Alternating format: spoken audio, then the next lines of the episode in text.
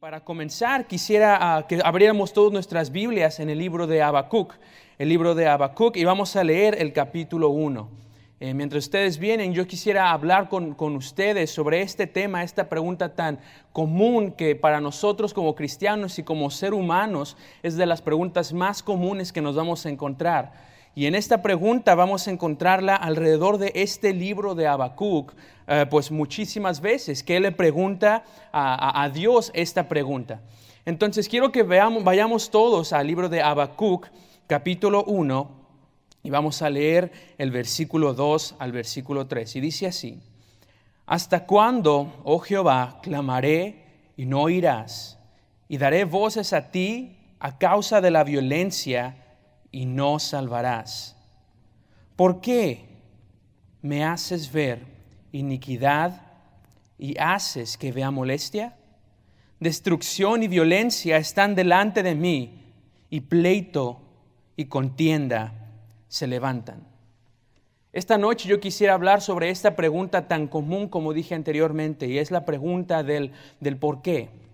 La pregunta del por qué. El profeta Habacuc preguntó tantas veces esto durante su queja ante Dios y, muchas veces, ¿verdad? Lo hacemos también nosotros.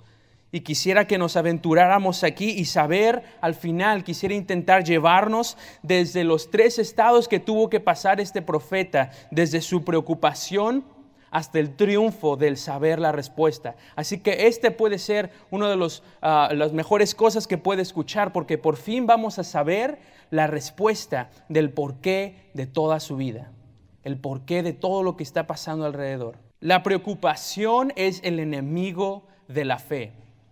Como dije anteriormente, ¿qué tan común es esta pregunta del porqué en su vida? La redundancia de esta demandante frase inunda la vida de cada uno de nosotros. Los seres humanos somos los dueños del ¿por qué? Sin importar cuál sea nuestra mala situación, siempre queremos saber el porqué de las cosas. Y la ansiedad de esta incertidumbre nos causa desesperación. Lo que no nos damos cuenta es que cuando cuestionamos, cuando hacemos esta pregunta, lo único que estamos haciendo es desconfiar del Rey de Reyes. No obstante, continuamos nuestra queja y es la misma sintonía diciendo, ¿por qué? Y esta noche quisiera que aprendiéramos un poco sobre esta pregunta. Quisiera que vayamos, como dije anteriormente, y a descubramos cuál es la respuesta al porqué de su vida. Así que vamos a aventurarnos y vamos a ir a estos tres estados que pasó el profeta Habacuc sobre la, de su preocupación hasta el saber el por qué. ¿Por qué? Y vamos a descubrir, porque en primer lugar vemos la preocupación del profeta, la preocupación. Como dije, la preocupación es el enemigo de la fe y sin importar el contexto o la situación, el preocuparnos no ayuda a reflejar nuestra fe hacia Dios. Lo que estaba pasando en este momento es que Habacuc había recibido una profecía. Habacuc había recibido unas nuevas noticias. Él, el primer, capítulo del, versículo 1 al 4, él está hablando con Dios y lo que él está diciendo es, Dios, ¿hasta cuándo vas a dejar que nosotros veamos toda esta clase de maldad?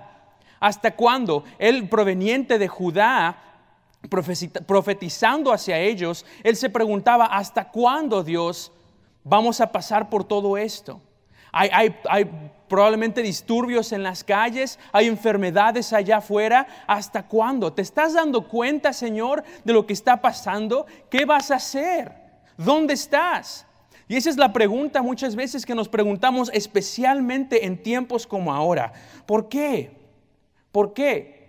Dios le había dado esta noticia a Habacuc y, y, en lugar de regocijarse en que Dios había comunicado con él, lo único que, que hubo fue una queja. Fue el decir, pero Dios, ¿por qué?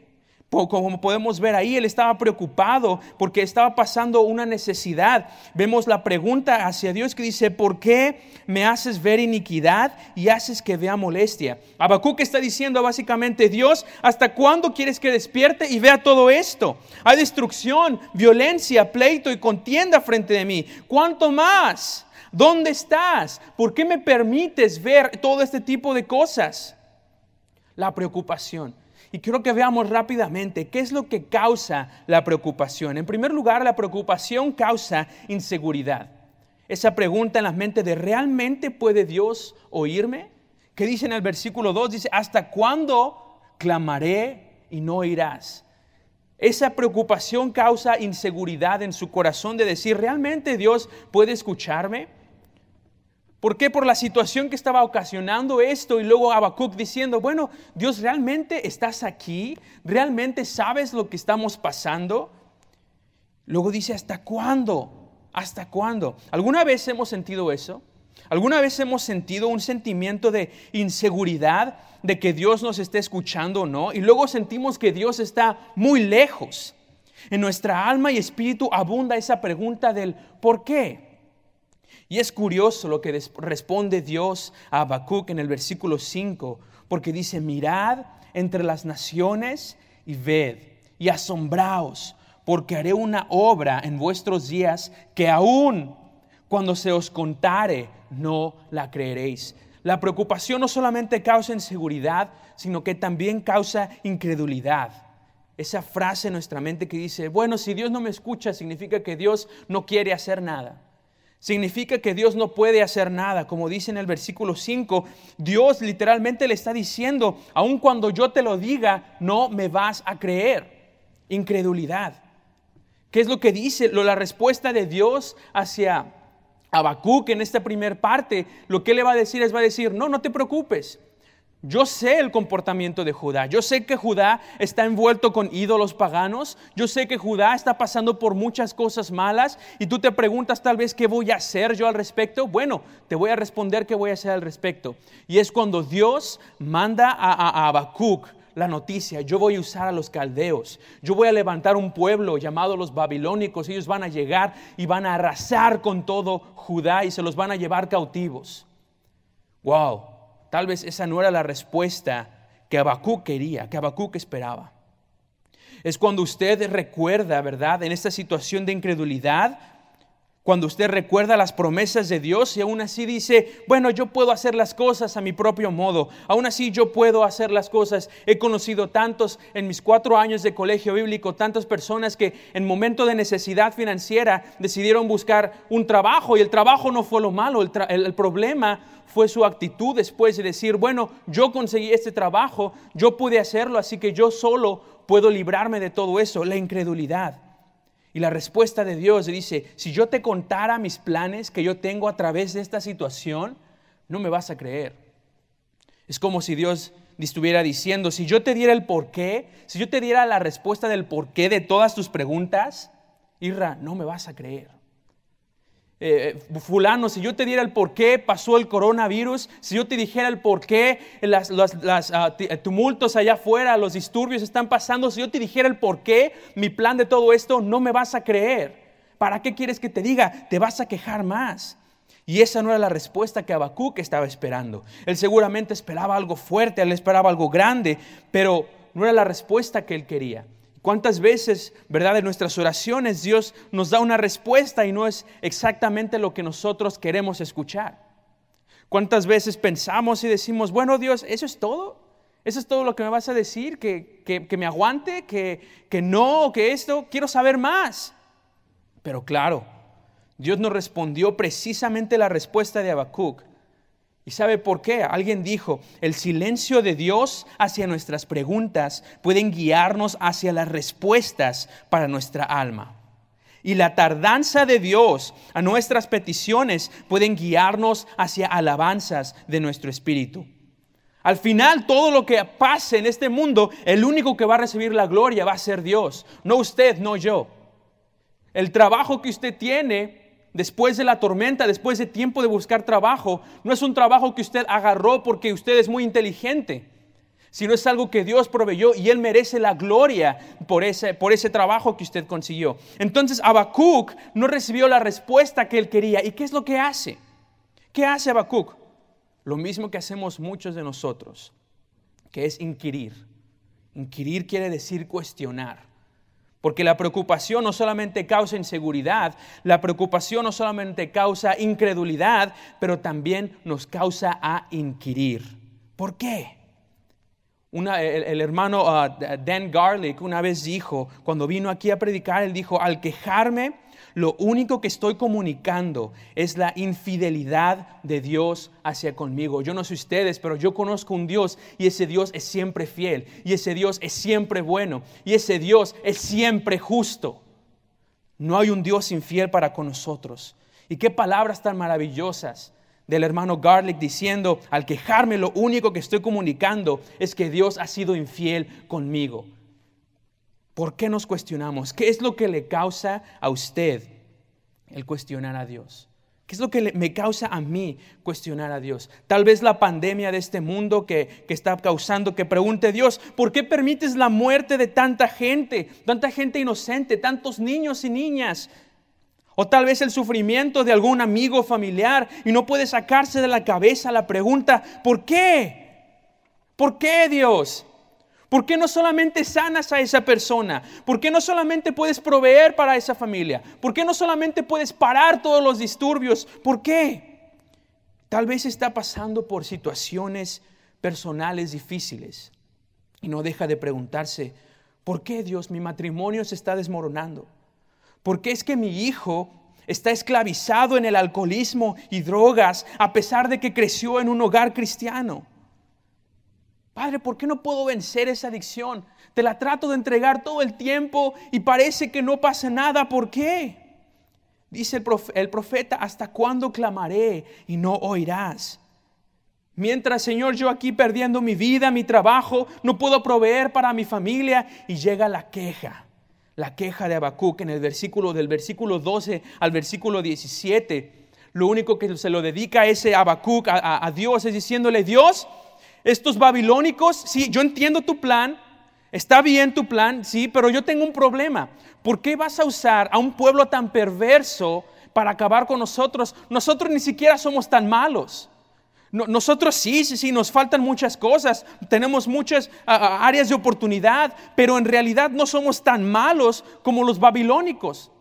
Los babilónicos van a hacerlo todo, pero a final de cuentas no te van a dar la gloria a ti, se la van a dar la gloria a sus dioses. Versículo 12 y 17, chéquelo. Él está diciéndole eso a Dios, como si le pudiera enseñar algo nuevo a Dios. ¿Y cuántas veces nos ha ocurrido eso?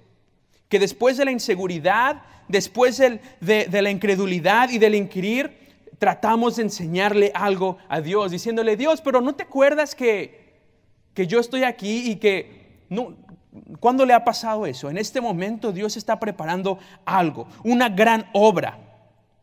En este momento, a pesar de todo lo que está pasando, Dios sigue en su trono, Dios sigue reinando, sin importar de la pandemia, sin importar de los disturbios, sin importar de nada de lo que continúe pasando en su vida en este 2020. Usted recuerde, Dios sigue reinando en su trono.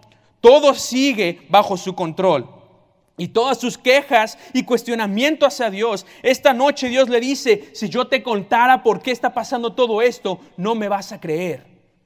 Si yo te dijera que tengo un plan, no me vas a creer. Pero Dios nos da algo mejor como respuesta de todos nuestros qués, de todos nuestros porqués. Al cristiano piadoso debe darle felicidad que Dios no nos da absolutamente todo lo que nosotros le pedimos. Puede ser ah, que de ser así pasaríamos de alto las bendiciones para nuestra alma ignoraríamos el alabarle desde nuestro espíritu. Dios no nos da siempre la respuesta que pedimos, pero Dios nos da un cambio de posición. Vemos vimos en primer lugar la, vimos en primer lugar la preocupación del profeta, pero luego vemos más adelante la posición del profeta. Dice en el, capítulo 2, versículo 1, dice, sobre mi guarda estaré y sobre la fortaleza afirmaré el pie y velaré para ver lo que se me dirá y qué he de responder tocante a mi queja. Habacuc capítulo 2 versículo 1. La posición de Habacuc cambió.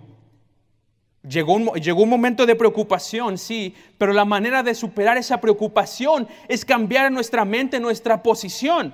¿Hacia dónde cambiamos nuestra posición? Quiero darle dos cosas eh, rápidamente que Habacuc tuvo que cambiar en su posición. En primer lugar, Habacuc cambió su posición de preocupación a aguardar. Aguardar quiere decir esperar. Habacuc sabía que la única solución hacia de su confusión y de sus quejas solamente podía venir de Dios. Así que él espera. ¿Qué tal usted? Habacuc espera. La guarda la guarda donde dice, sobre mi guarda estaré. La guarda era así como se le llamaba a una atalaya. Una atalaya era un lugar alto donde se vigilaba toda la ciudad. El lugar más alto de toda la ciudad. Es un lugar alto. Alguien dijo, Habacuc se identifica a sí mismo como un vigilante, esperando ansiosamente por el divino mensaje de Dios. Un vigilante debía ser obediente para responder. Un vigilante debía ser pronto para responder cuando fuera necesario.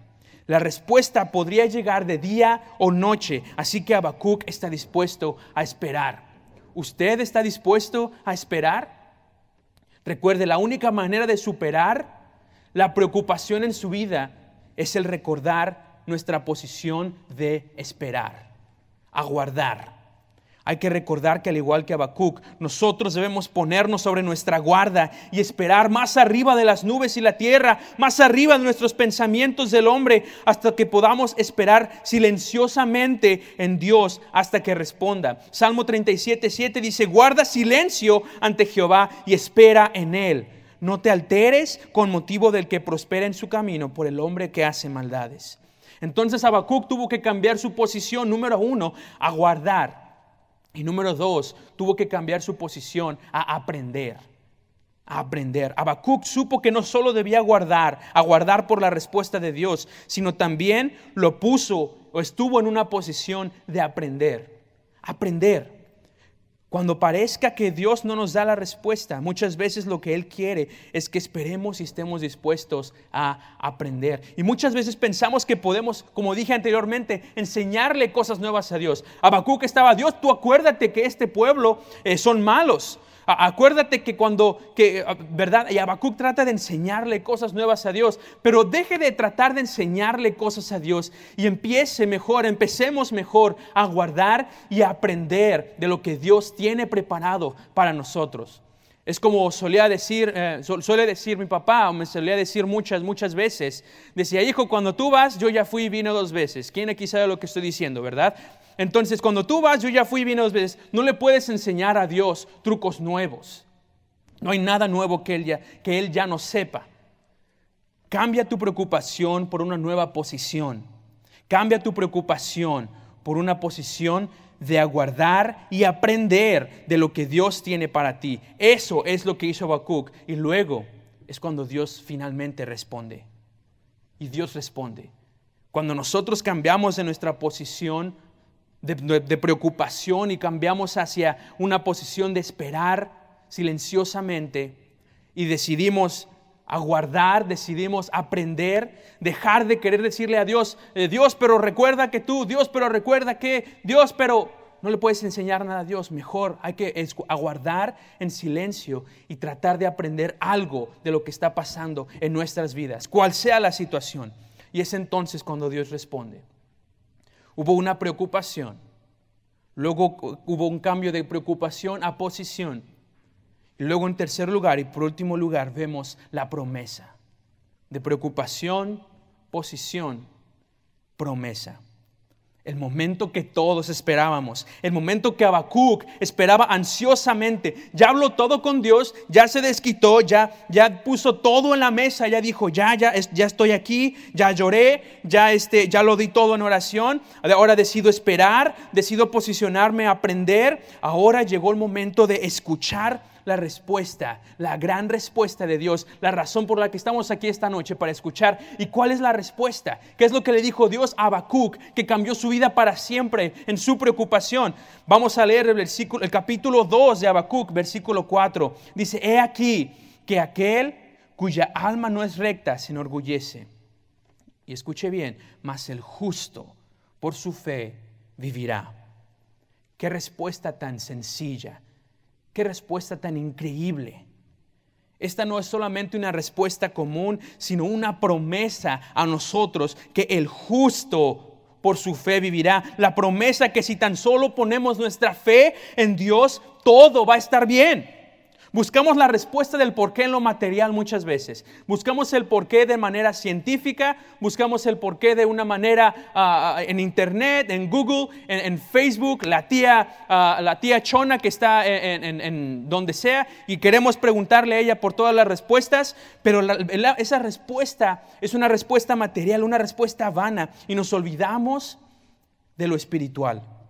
Una persona no es justa porque dice ahí, más el justo por su fe vivirá. Una persona no es justa por decir las palabras correctas, hermano y hermana, amigo y amiga. Una persona no es justa cuando trata de estar bien con Dios por medio de una serie de reglas o haciendo bien a otros. Una persona justa es un pecador que ha sido declarado justo por Dios por su confianza en Jesucristo como su único Salvador. Esa es la única forma que una persona puede ser declarada justa por Dios. No existe otro camino. Jesús dijo, yo soy el camino, la verdad y la vida. Nadie viene al Padre sino por mí. El único camino. Habacuc entendió entonces, y es algo que debemos entender, la respuesta del por qué. Y es lo que entendió Habacuc. En la respuesta no habitaba en un qué, sino en el quién y que la única forma, el único recurso que su pueblo tenía era la persona de Dios. Y era esperar en Él en fe, confiar en su palabra y descansar en su voluntad. Dios dice, sí, yo, yo entiendo, yo entiendo que esas personas son, ah, pueden ser malas, pueden ser peores que ustedes, pero lo que está diciendo esta noche es, espera, confía en mí, el justo por la fe vivirá, el, aquel cuya alma no es recta se enorgullece, pero tú, tú como cristiano, el justo por su fe vivirá. Yo no sé qué clase de dolor está pasando en este día. Pero yo sé que hoy es el día, hoy día es tiempo de que entendamos que nuestro mejor recurso, la respuesta a que todo, a todo no está en un qué, sino en quién. Y en el caso de que aún usted se pregunte, pero ¿por qué? Mire, capítulo 2, versículo 14 dice, porque la tierra está llena del conocimiento de la gloria, será llena del conocimiento de la gloria de Jehová, como las aguas cubren el mar. Una vez más, porque la tierra será llena del conocimiento de la gloria de Jehová, como las aguas cubren el mar. Dios tiene un plan más grande para la tierra, más grande que la maldad que ahora actualmente sufre. Y Dios tiene un plan para usted que es más grande que el dolor, presión, tristeza que usted puede estar sufriendo. ¿Y dónde está el triunfo aquí? Usted dijo que de la promesa vamos al triunfo. El triunfo es en alabar a Dios siempre porque Él es digno de alabar. Dios tiene un plan más grande para usted que el dolor que usted puede estar sufriendo. Este versículo es la promesa de que un día Dios vendrá y destruirá el mal de una vez y por todas y limpiará toda lágrima de nuestros ojos. Salmo 71, versículo 20 al 21 dice, tú que me has hecho ver muchas angustias y males, volverás a darme vida y de nuevo me levantarás de los abismos de la tierra, aumentarás mi grandeza y volverás a consolarme. Yo espero que hoy día usted no decida buscar un porqué más. Las razones de este mundo son vanas, son vacías. Cuando creemos saber la respuesta, más preguntas surgen. No, no busque un porqué. Busque al gran quién, que no está escondido ni es difícil hallarlo. La situación de Habacuc, si lo notamos, no cambió. Sus respuestas no fueron del todo resueltas, pero algo sí cambió y fue Habacuc. Su esperanza en Dios transformó su preocupación en alabanza, de la preocupación al triunfo que solo Dios puede dar. Habacuc capítulo 3, versículo 17 dice, aunque la higuera no florezca, ni en las vides haya frutos, aunque falte el producto del olivo y los labrados no den mantenimiento, y las ovejas sean quitadas de la majada, y no haya vacas en los corrales, con todo yo me alegraré en Jehová. Me gozaré en el Dios de mi salvación. Jehová el Señor es mi fortaleza, el cual hace mis pies como de siervas y en mis alturas me hace andar. Su situación jamás puede que nunca pueda cambiar. Sus preguntas jamás podrían ser contestadas. Sus dudas pueden jamás no ser resueltas. Pero usted puede cambiar. Transforme su preocupación en una nueva posición de esperar en Dios. No hay un por qué, solo hay un quién.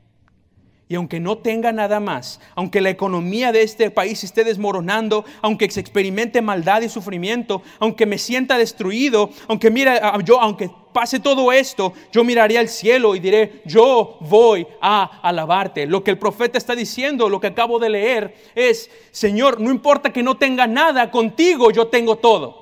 Con mi fe en ti yo tengo todo. El justo por su fe vivirá. No necesitas nada más porque el justo por su fe en el Señor Jesucristo, Él vivirá. Porque aunque no tenga nada por su fe en Él, no le falta nada. Dios es suficiente para cada situación.